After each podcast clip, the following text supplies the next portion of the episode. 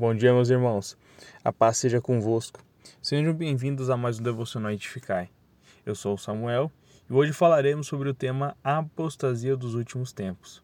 O texto base que iremos utilizar está lá em 1 Timóteo, capítulo 4, versículos do 1 ao 5, que diz o seguinte: O Espírito diz claramente que nos últimos tempos alguns abandonarão a fé e seguirão espíritos enganadores e doutrinas de demônios Tais ensinamentos vêm de homens hipócritas e mentirosos, que têm a consciência cauterizada e proíbem o casamento e o consumo de alimentos que Deus criou para serem recebidos com ação de graças pelos que creem e conhecem a verdade.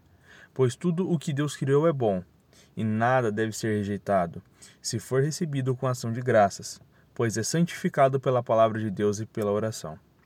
Nessa passagem, podemos ver Paulo instruindo a Timóteo sobre uma direção do Espírito, dizendo que naquele tempo muitos acabariam se esfriando da presença do Senhor, abandonando a sua fé e seguindo doutrinas totalmente contrárias à palavra de Deus. É, é curioso notarmos que todas as instruções passadas por Paulo ao seu filho na fé têm acontecido até os dias atuais.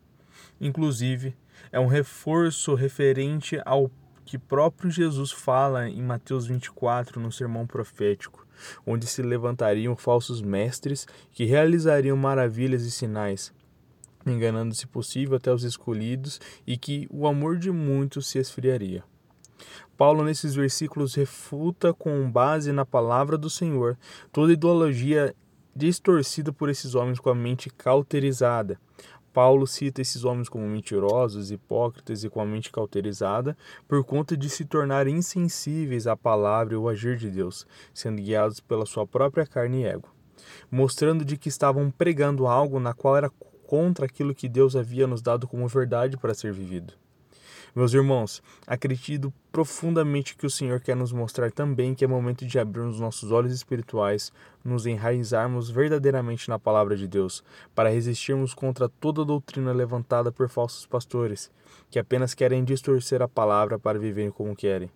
É tempo de nos apegarmos a Deus e somente nele, para que não sejamos levados como meninos por ventos de doutrinas contrárias de um lado para o outro e para que, acima de tudo, o nosso coração seja preservado em Cristo, a fim de que não nos tornemos aqueles cujo coração se esfriaria.